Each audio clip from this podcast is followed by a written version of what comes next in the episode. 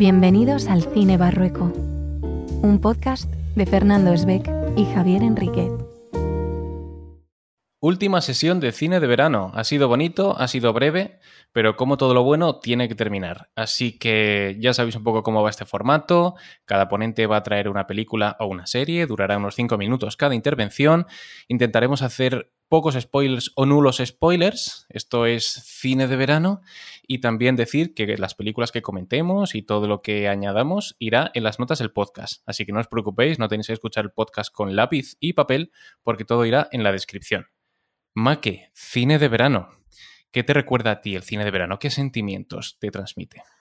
Ahí al cine de verano, pues al fresquito de por las noches, a los amigos que estaban eh, lejos, eh, que solo veías en verano y en el cine de verano.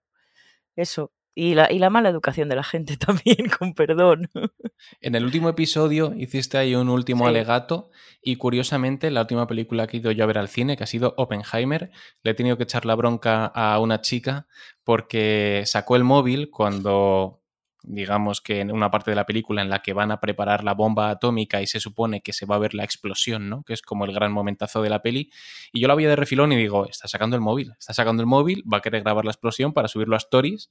Y no conforme con grabar la explosión, eh, dejó el móvil brillando hasta que se subía el archivo y le tuve que echar la bronca, así que bueno, estos son los pequeños problemas a los que nos enfrentamos en el día a día, no en el cine. Tú tuviste suerte y solo fue una chica. Yo me pasé el primer cuarto de hora de la película con reflejos de los móviles de la gente que llegaba tarde y los usaba rollo acomodador. ¿Mm? Unas 15, 10 personas.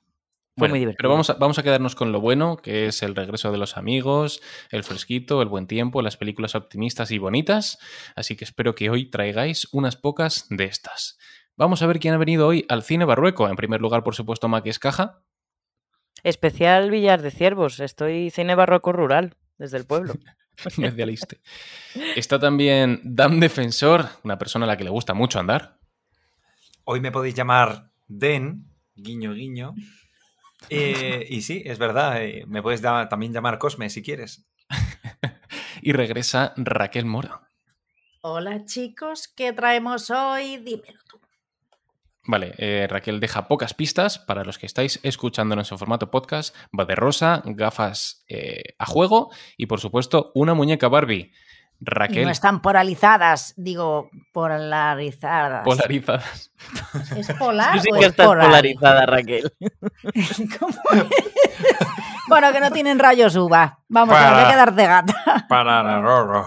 Bueno, venga, Raquel, ¿qué te parece si empiezas tú? Porque creo que así vamos a empezar con un espíritu un poco festivo. Sorpréndenos y dinos qué nos has traído. Pues hoy he traído Barbie.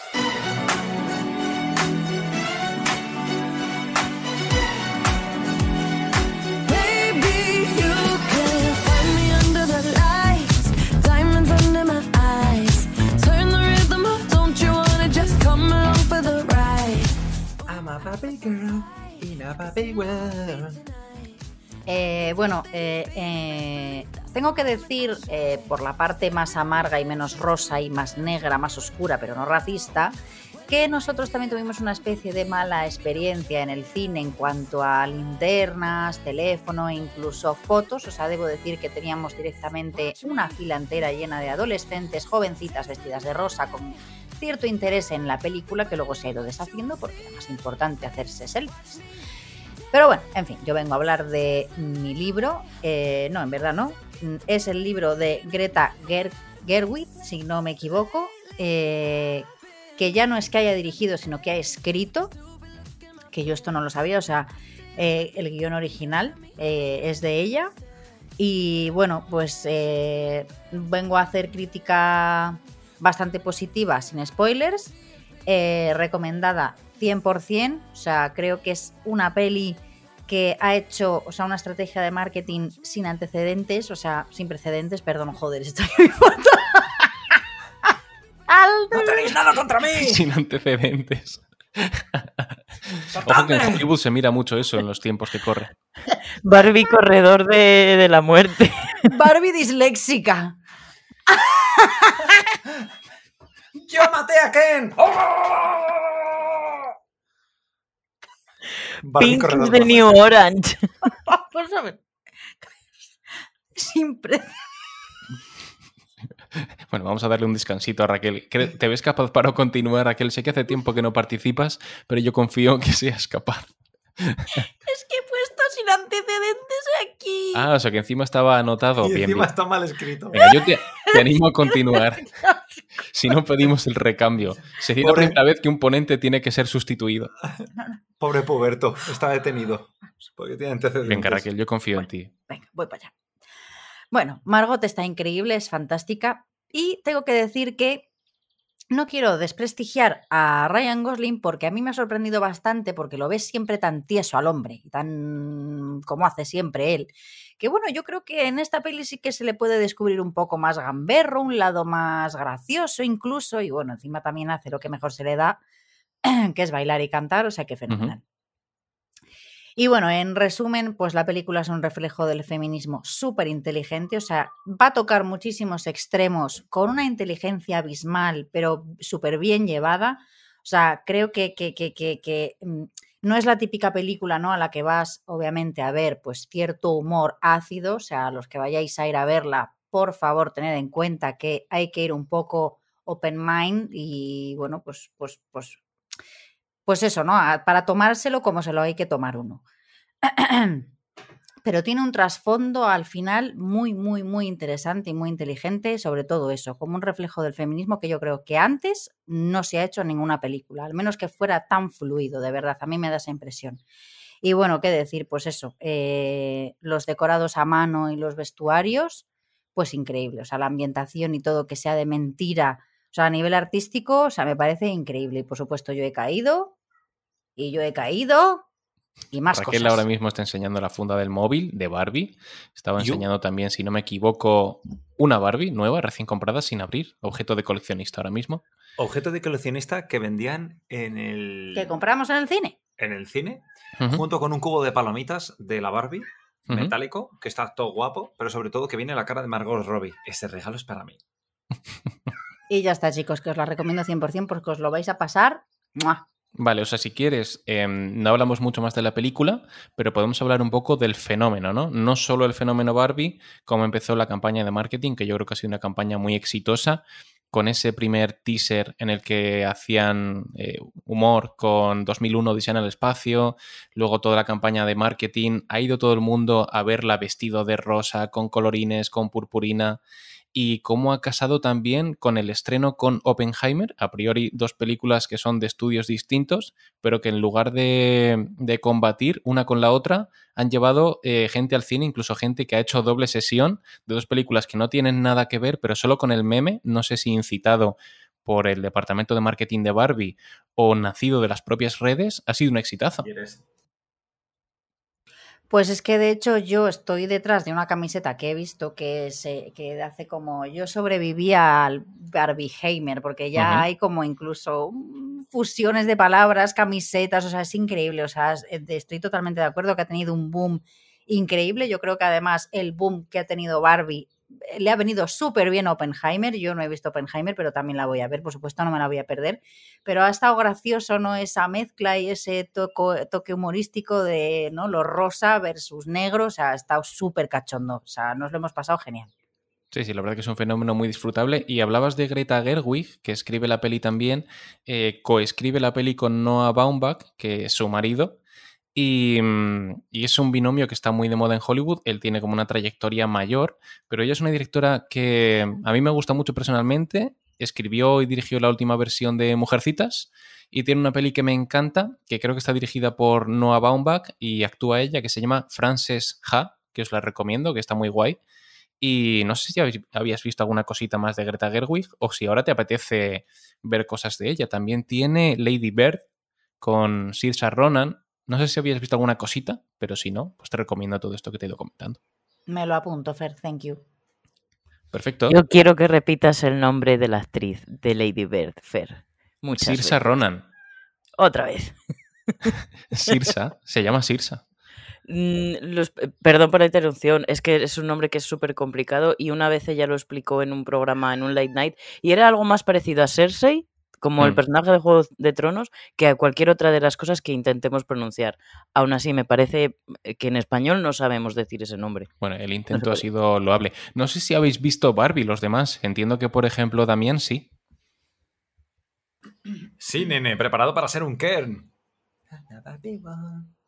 La verdad es que la disfruté gato. mucho. Me gustó mucho, mucho, mucho. Eh, pero sí es verdad que me acordé mucho de Make cuando quise reventarle la cabeza a varios adolescentes en el cine por tirar fotos con flash. Tirar fotos con puto flash. Yo no sé en qué cerebros, eh, o sea, en qué cerebros, de verdad, qué cerebros funcionales tienen- tenéis ahora adolescentes, o, incluso los que seáis padres y tengáis un adolescente. Por favor, que no lo hagan. Es que es súper molesto. Me, enfadó, o sea, me enfadó un montón. Tuve que respirar varias veces para evitar llamarle la atención a la gente. Porque digo, es que encima mm, voy a quedar de carca y como encima alguno de estos pelos ceniceros que, ti- que- que se han puesto ahora de modas, a ver si encima luego va a querer pegarme a la salida. Solo porque... Bueno, pero Barbie, ¿qué tal? La peli, estupenda. La disfruté un montón, quitando estos pequeños eh, altercados, pero me lo pasé muy bien, me reí un montón e incluso se me cayó una lagrimilla. Y no digo más. Como, como a la protagonista de Babylon, solo una lágrima, ¿no? Solo una lágrima. Ma, ¿que tú has visto Barbie? No la he visto, pero la voy a ver mañana, si mis planes salen bien. Perfecto. No, si era, si era por pasarte el turno, por si la habías visto. No, pero sí que quería comentar una cosita, dos cositas de Barbie que me parecen muy interesantes, porque sí que me eh, he leído mucho y me he documentado mucho para verla en condiciones. Eh, primero, creo que la gente tiene que ser muy consciente, porque a veces no lo somos, de que no es una película para niños. Podrán verla niños, no lo dudo, pero creo que es una película llena de dobles sentidos, juegos de palabras, mensajes entre líneas. Sí, de hecho, la es- directora ha dicho que es una película para adultos que también pueden ver niños, no al revés. Claro, pues como muchas... muchos Dicen vagina. Los utilizar tienen pene. niñas utilizar la, la- utilizar la coña de te la voy a meter, no, te la voy a meter yo, no, te la voy a Ese meter a ti, no, la meteré a los dos y es como Ah, Claro, es que yo vi, a una niña el otro día con una Barbie en el cine y, me quedé un poco así porque dije, a ver si la gente en general va a pensar que es una peli realmente de Barbie, un live action de Barbie y no es exactamente eso. Entonces es primero por ahí. Y luego he leído que, mm, que el propio Ryan Gosling eh, habla de que le gusta mucho cómo Greta Gerwig ha mm, dibujado o ha escrito el papel de, Ken, porque creo que no es solo una peli feminista, sino también una peli que ensalza un poco el, el papel de Ken en toda la historia de Barbie, que, no, e- que a lo mejor es un muñeco al que se ha dejado un poquito de lado en pro de... Perdón, pero le acabo de pegar un golpe al micro sin querer y no sé si se ha oído.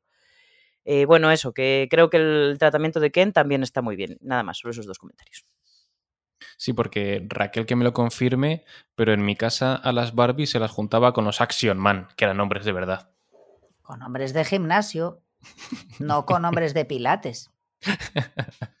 Perfecto. Pues vamos a pasar al turno, si Raquel me lo permite. Sí, perfecto. Vamos con Dam Defensor.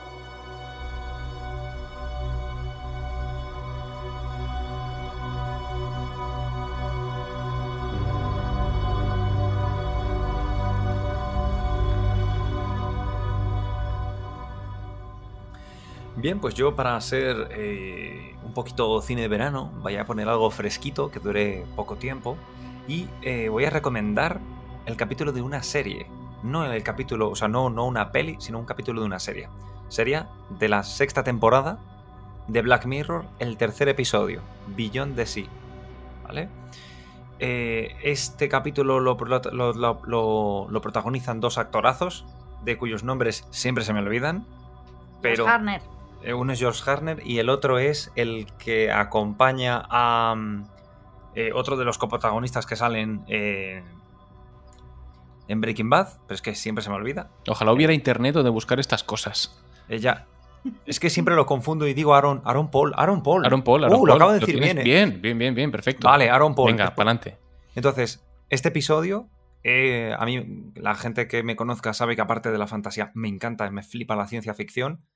Y, lo, y es un capítulo que he disfrutado mucho, mucho, mucho y que además encaja ahora muy bien viéndolo en veranito, ahí un, con un poquito de calor y, aire, y el fresquito del aire acondicionado, se disfruta mucho. Psicológicamente me parece brutal eh, la trama. Y luego, para finalizar, una Cuéntanos un poquito de qué va también para que Ah. nos metas ganas de verlo. Es que... Lo que ah, puedas, ¿eh? Vale, solamente voy a explicar que lo que serían los dos primeros minutos, eh, pero de, de- de forma súper resumida. Básicamente hay, explican que los años, no sé si son los años 50-60, explican que hay, em, hay dos hombres que han mandado en una misión eh, interestelar, que ni siquiera es lunar, les mandan en una nave, pero aquí en la tecnología ha habido un avance, ha tenido un avance brutal para ser estos años, que es que básicamente los astronautas de carne y hueso se encuentran en una nave que van en rumbo, están volviendo de una misión espacial y sin embargo son capaces de transferir su conciencia desde la nave a un cuerpo robótico que tienen en la Tierra. Solo con esa premisa te aseguro que pasan cosas que están muy crema. No voy a decir más porque invito a la gente que lo vea, porque luego abre mucho debate moral. Y hay gente que se queda como muy, hostia, ¿y si esto lo pudiéramos hacer, qué pasaría? Eso, de eso va el episodio. Muy bien. eh, ¿Raquel lo ha visto?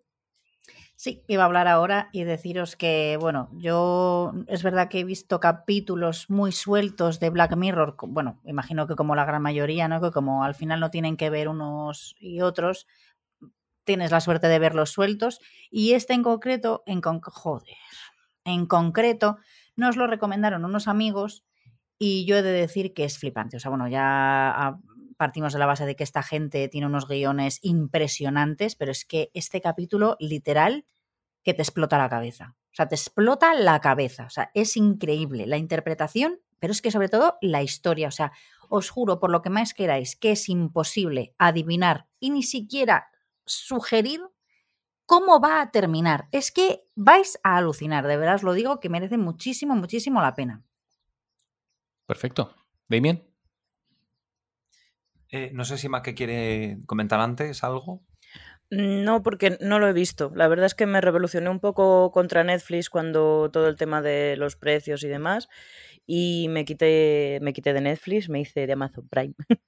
Pero sí que tengo muchas ganas de verlo porque Black Mirror me parece un producto que merece la pena ser consumido, sobre todo por las vueltas que le das después de ver el capítulo.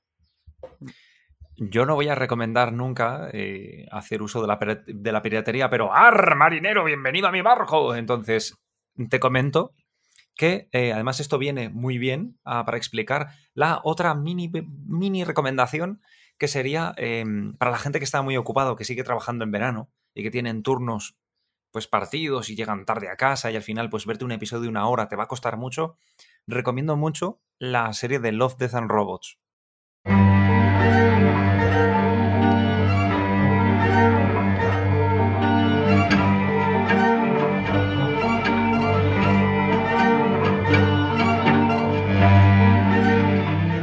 Al final son episodios más cortitos, de temática similar como la de Black Mirror.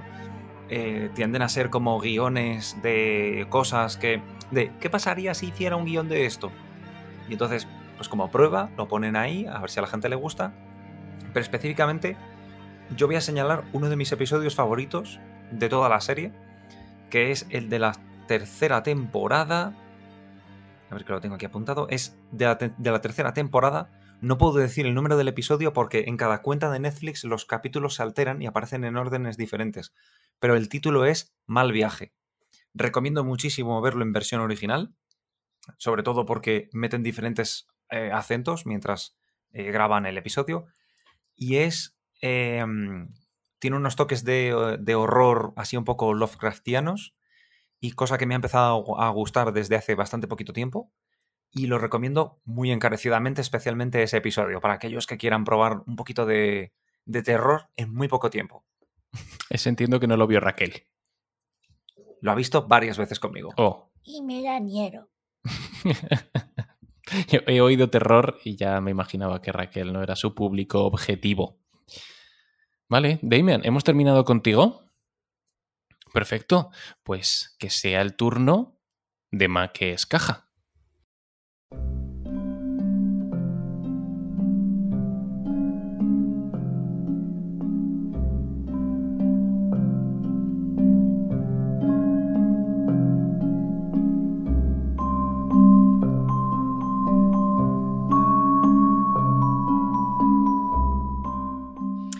Buenas, de nuevo, ¿qué tal? a ver, eh, vengo a hablar de una peli. Eh, he elegido para esta sesión Almas en Pena en Inisherin. Eh, me, me quedé con muchas ganas de verla en el cine y la, la he estado viendo ahora, hace un ratín.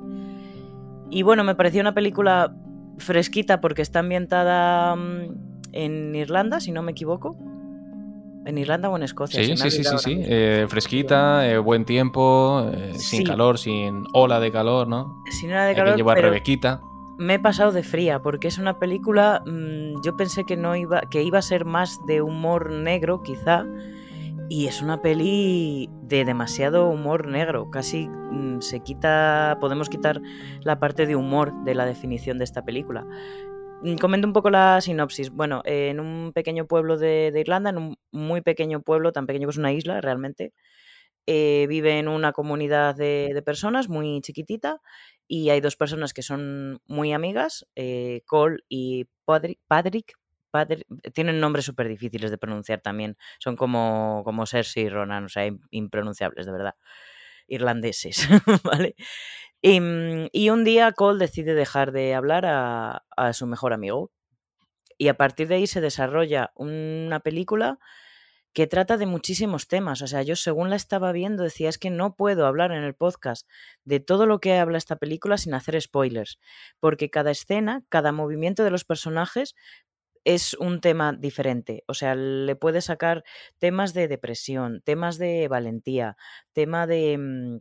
de querer salir de tu pueblo porque es muy pequeño y necesitas ampliar miras, de querer quedarte en tu pueblo porque te gusta, porque es tu casa y es tu zona de confort y no, no tienes ninguna necesidad de salir de ahí. Entonces, me voy a quedar con dos aspectos destacables de la peli, aunque ya os digo que es una película que recomiendo ver con mucha tranquilidad porque tiene mucha, mucho mejunje para sacar, ¿vale? A nivel técnico, mm, creo que es una película que en un primer momento te da para hacer unos planos muy espectaculares, eh, muy abiertos, mucho verde, mucho cielo, mucha lluvia si tú quieres, mucho mar. Y sin embargo, el, el director, que es, perdonadme que lo voy a leer, que lo tengo aquí, Martin McDonagh. Martin McDonagh, em, no abusa de este tipo de planos y cuando lo hace, lo hace de una manera muy inteligente porque no te enseña grandes poblaciones, te enseña al contrario, la, la distancia que hay entre un vecino y otro. ¿Para qué? Eh, para que esto cuadre con la sensación de, isla, de pueblecito pequeño, de comunidad recogida que, que tiene el resto de la película. El resto de la película son planos muy cerrados, casi nunca ves a los personajes de cuerpo entero ni siquiera los animales, que también es una película súper animalista. Salen muchísimos animales con la idea de hacer compañía a todas esas personas que están tan alejadas entre ellas. Eh, entonces, a nivel técnico está muy bien, porque el recurso más fácil, que era sacar paisajes muy abiertos, no se abusa de él y se utiliza para complementar la sensación de pequeña comunidad, ¿vale? Y el otro aspecto que voy a destacar es que mm, en todos estos temas que habla la película, eh, creo que hay uno muy importante que diría que es el principal, bueno, de los, de los principales, que es el duelo que tú pasas cuando pierdes un amigo. Y no me refiero cuando pierdes un amigo cuando fallece, porque sin querer quitarle importancia a esta situación, ¿vale? Cuando alguien fallece en tu vida, pues al final es una... Al final es, es pena, es, una, es pena, es dolor, es tristeza, es depresión y, demás, pero bueno, con no vuelves a ver a esa persona, salvo en fotos o vídeos. Entonces no la tienes constantemente presente, pero cuando dejas a una pareja o a un amigo, más incluso un amigo, porque es más probable que te relaciones en los mismos ambientes, y sobre todo si hablamos de una comunidad muy pequeñita como es la de Inisharing, eh, tienes que estar viendo constantemente a esa persona, tienes que, in- in- em, ¿cómo se dice? Meter en tu vida el hecho de que una persona que tú quieres y que probablemente te quiere, eh, sigue formando parte de tu vida, pero ya no de otra manera. O sea, ya no hay confianza, ya no hay momentos compartidos y tienes que entender que ha sido una decisión que ha tomado la otra persona, en el caso de la película, me refiero. Entonces creo que ese duelo que pasas cuando pierdes una amistad porque ha habido un cabreo, porque no voy a decir por qué en la película, porque bueno, ese por qué luego desencadena en muchísimas más cosas y muchísimos más temas. Pero cuando una persona que es tu amiga decide alejarse de ti por lo que sea, o tú decides alejarte de una persona que es tu amiga eh, y se impone más, pues eso, un cabreo, un malentendido o simplemente la sensación de que ya no tienes química con esa persona por mucho que, que la quieras, creo que se pasa un duelo que está empezando a ser comentado en, en sociedad, pero que muchas veces ha sido, bueno, es que tiene un problema con un amigo, pues no, puede, no te puede afectar el, el resto del día o en el trabajo o con tus amigos o tu pareja. Y creo que es, bueno, pues es como cuando se te muere una mascota, creo que hay que respetar todo tipo de sentimientos. Y en esta película se ve muy bien las consecuencias de no respetar esos sentimientos y de que no hables de esos sentimientos. Me, Entiendo más que, que es una recomendación o una no recomendación. Es una recomendación, pero desde luego para un día que tengas la cabeza despejada, que tengas la cabeza muy abierta a pensar que no todos, con perdón, somos unos hijos de puta por tomar según qué decisiones. Yo no sé si Raquel y Damián han visto la peli, yo sí la vi porque estaba, bueno, nominada en la última temporada de premios, tuvo muchísimas nominaciones, también eh, sobre todo destacaba el tema del guion, eh, Colin Farrell, Brendan Gleeson y tal. Yo, eh, es una peli que a mí no me encantó, sí que los diálogos me parecen muy inteligentes, es una película muy teatral que transcurre, como decía Mac, en sitios cerrados, pero creo que mm, sí es necesario saber un poquitillo cómo era la situación de Irlanda. Hay, hay un momento de la peli en el que se ve que hay una guerra civil y esta relación, esta relación de amigos se asemeja un poco, es una analogía de esa guerra civil, ¿no? De lo absurda que resultan las guerras y, y de qué manera todo va escalando eh, partiendo de un conflicto que inicialmente podía tener no sentido, ¿no? Debería, o sea, podría no tener ningún sentido y cómo escala hasta llegar a unas cotas que no vamos a comentar porque serían spoilers. Pero decíamos también Martin McDonough, que es un director que a mí me gusta mucho. eh, una de sus películas es para mí una de las mejores películas del siglo XXI, que es Tres anuncios en las afueras, que es un peliculón. Y también me gustó mucho la película por la que yo por lo menos lo conocí, que es Escondidos en Brujas, que también es una comedia negrísima con Colin Farrell y Brendan Gleeson también, los mismos actores. Sí. Y nada, aquí queda recomendada. A mí la de eh, Almas en Pena en Inisherin no me encantó, no está mal, pero sí que es un director muy a seguir y que aparte es eh, la pareja de Phoebe Waller-Bridge, así que bueno, también binomio como Greta Gerwig y Noah Baumbach de artistas. A ver, es verdad que no es una película a la que yo le daría un 9 así de capote como le he dado a otras, por eso, porque es muy difícil em, decir de qué va la película, porque va de muchísimas cosas, de conflicto histórico, de relaciones personales, de animales, de eso, de, de salir de tu zona de confort o quedarte, va de muchísimas cosas. Entonces es verdad que a priori si no la ves a lo mejor en el momento adecuado o en el momento personal adecuado, puede que no te encante. Pero no es un- sentía cuando comentamos lo de tres anuncios, no sé si, si la has visto tú. Yo Pues sí. ha, sido, ha sido una película que me puso aquí mi queridísima Raquel, que no conocía, y me dijo, ¿no has visto esta peli? Tienes que verla. Y yo pensé, bueno, pf, a ver qué me va a poner, me cachis en la mar. Y la verdad es que cuando terminé dije, oh, wow. A partir de, gracias a estas cosas, cada vez me fío más del criterio de Raquel. Hay Oh. veces que, vamos a ver a por todas. Película de los 2000 en las que te quieres pegar un tiro en los co... ¡Pip! Aquí hay que verlo todo. Sí, sí, sí, sí, claro. Venga, a por todas. Venga, otra vez. Uf, mátame, por favor. Y sin embargo, vi, vi esta peli y me encantó. La de tres anuncios a las afueras. Ujú. Manque, no sé si tienes últimos comentarios, cositas que añadir. Que la veáis, que la veáis porque de verdad que es una peli que para, como todo en esta vida, para valorar hay que, hay que verla y que, que es una buena peli mm, para estar entretenido y darle vueltas un ratito a la cabeza, que tiene mucho, tiene muchísimo donde sacar. Perfecto. Pues si Maque termina, voy con mi turno porque hoy vengo poseído por el espíritu del rock and roll.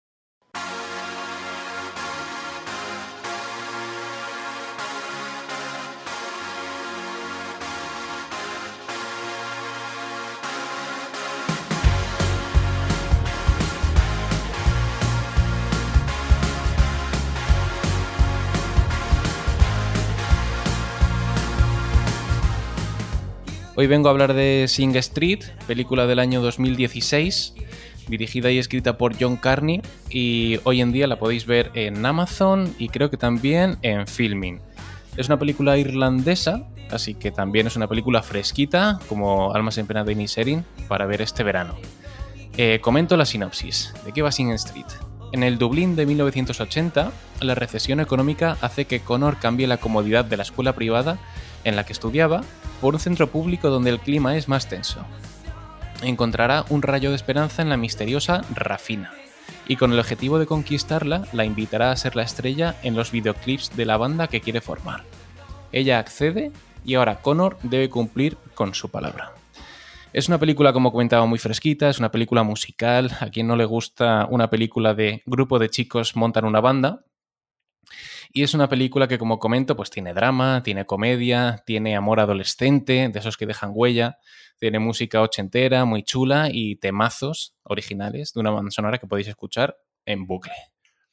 Em, la película genera una empatía inmediata, como comentaba, con el prota, con Connor y con el grupo de chicos que, que lo ayudan y lo rodean, porque es un grupo de fricazos y enseguida empatizas con chicos que sufren bullying, con chicos que están enamorados de una chica eh, inalcanzable.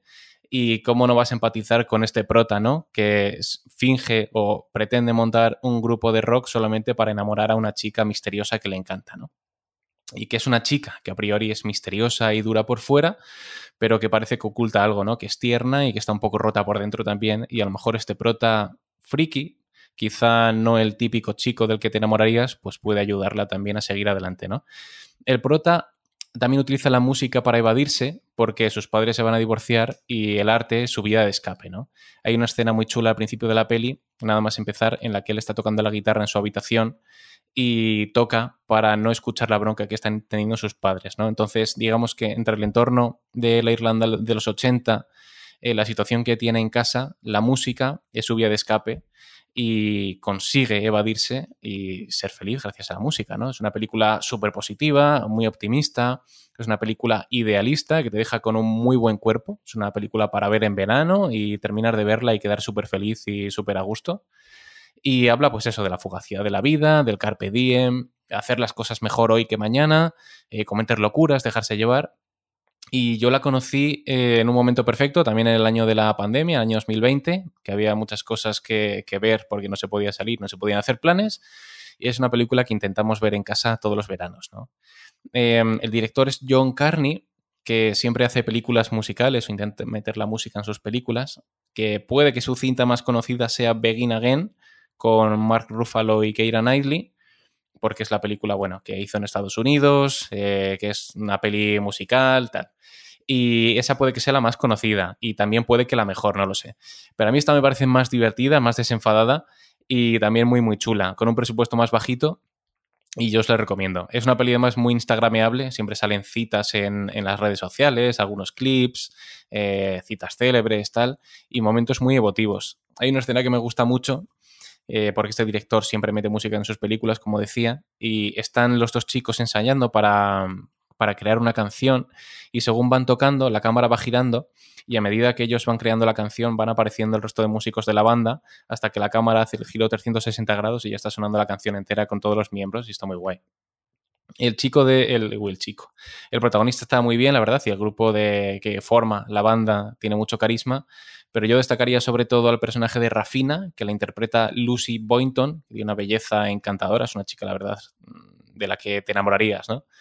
Y hace de eso, de esa chica misteriosa que viene a despertarte y enseñarte lo que es la vida, ¿no? El chico adolescente pues tendrá 15, 16 años, no sabe lo que es la vida y llega una chica a, a darle, pues eso, eh, el primer palo del primer amor y, y, a que él dé ese paso de la juventud a, a la adultez, ¿no? Eh, pero para mí el personaje estrella es el que interpreta Jack Raynor, que hace de Brendan, el hermano mayor del prota, Connor, que es ese hermano fiel que tiene un amor incondicional por su hermano pequeño que lo ayudaría en lo que fuera, que siente que su tiempo ya pasó, pero sabe que su hermano todavía tiene todo por delante. Y a mí me recuerda, que esto a Damián sí que le va a gustar, al, al hermano mayor de la película Onward, ¿no? Que, que, es ese hermano que está siempre contigo, que parece un fricazo, un, pues eso, un apestado, pero luego resulta que tiene un corazón enorme, ¿no? Y es ese tipo de personaje del que te enamoras siempre, el secundario de lujo. Así que nada, yo recomiendo esta película, que además, como venía hablando de este personaje, de Brendan, el director dedica a todos los hermanos del mundo, y me parece una dedicatoria preciosa. Yo es que si mi hermano fuera Chris Pratt me lo tiraba. ¡Hala, lo que ha dicho! Asunto sin resolver, asunto sin resolver. Lo que pasa es que imagino que Onward la habrás visto en versión doblada y en versión doblada no es Chris Pratt, lo siento. Oh. Eh, no sé si habéis visto em, Sing Street, yo lo recomiendo siempre y me suena que a ti, Raquel, y a ti, Damián, os lo recomendé alguna vez, pero ¿habéis sentido también cuando he dicho Begin Again y parece que nos gustó? Eh, no. No lo entiendo. mucho. ¿Cómo puede no gustaros Begin Again? Pues. Ah, Pues yo tampoco, tía Maque, porque soy una tía, joder. Y ¿Por qué además no me gusta? amas a Keira Knightley. Sí, yo la amaba mucho. No sé, a mí es que no, no llegué a conectar con ellos dos en la peli. Eh, que si, digo, si vamos al tema físico de, de tíos y tías, tenemos a Adam Levin. A ver, entiéndeme, eh, es un regalo para la vista ese señor. Para chicos y para chicas. Y luego Mark Ruffalo, o Ruffalo, perdón, eh, hombre, pues igual es la personita que te querrías llevar a casa para cuidar. A mí me pareció una peli muy tierna, muy de... Muy de que no- a mí me gustaría que me pasara algo así, que, que tuve, tener esa conexión. Sobre todo porque son pelis que dejan con muy buen cuerpo, ¿no? Sí, claro. Sí. No acaban juntos, no me deja con buen cuerpo. sí, No, o pero sea, son películas optimistas, la música es ligera, eh, películas para ver en verano, que sales contento del cine, queriendo escuchar la banda sonora Mm. y todo eso, no sé. Que te, Sí, tiene eso sí, frases, las canciones sí me son- las sé. A mí me. Son pelis con frases que te gustaría decirle a alguien.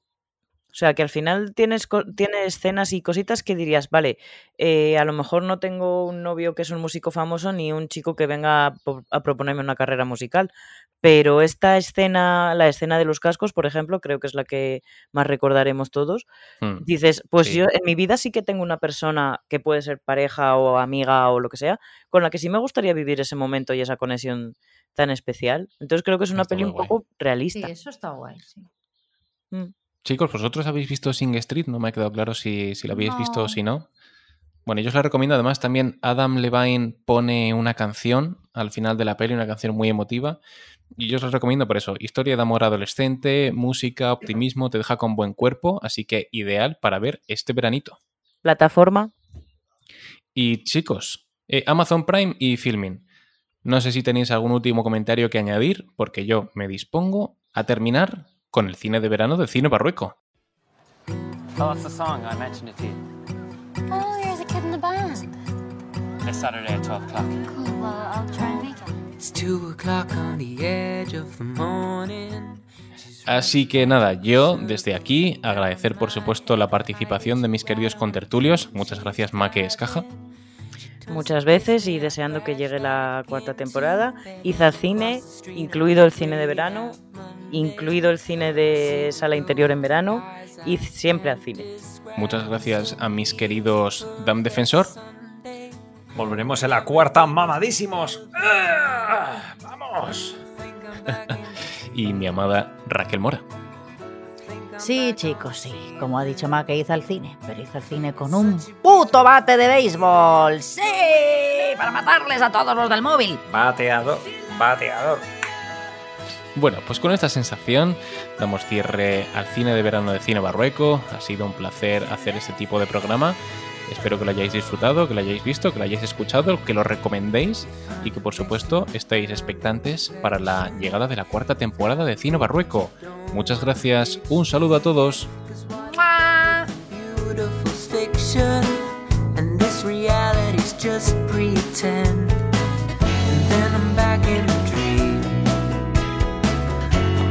Up at